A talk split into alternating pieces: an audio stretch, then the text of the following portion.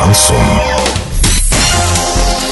С новостями к этому часу Дарья Дмитриева. Здравствуйте. Спонсор выпуска «Строительный бум» ИП Халикова РМ. Низкие цены всегда. Картина дня за 30 секунд. Выпускника Оренбургской кадетки, обвиняемого в содействии терроризму, признали невменяемым.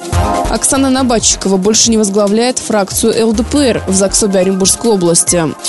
Подробнее обо всем. Подробнее обо всем. Выпускника Оренбургской кадетки, обвиняемого в содействии терроризму, признали невменяемым. Таким образом, курсант военно-космической академии ФК имени Можайского Вадим Осипов освобожден от уголовной ответственности, но ему предстоит принудительное лечение. Вадим Осипов был задержан в апреле 2017 года, после того, как в его дневнике нашли план-схему казармы с поэтапным ее захватом.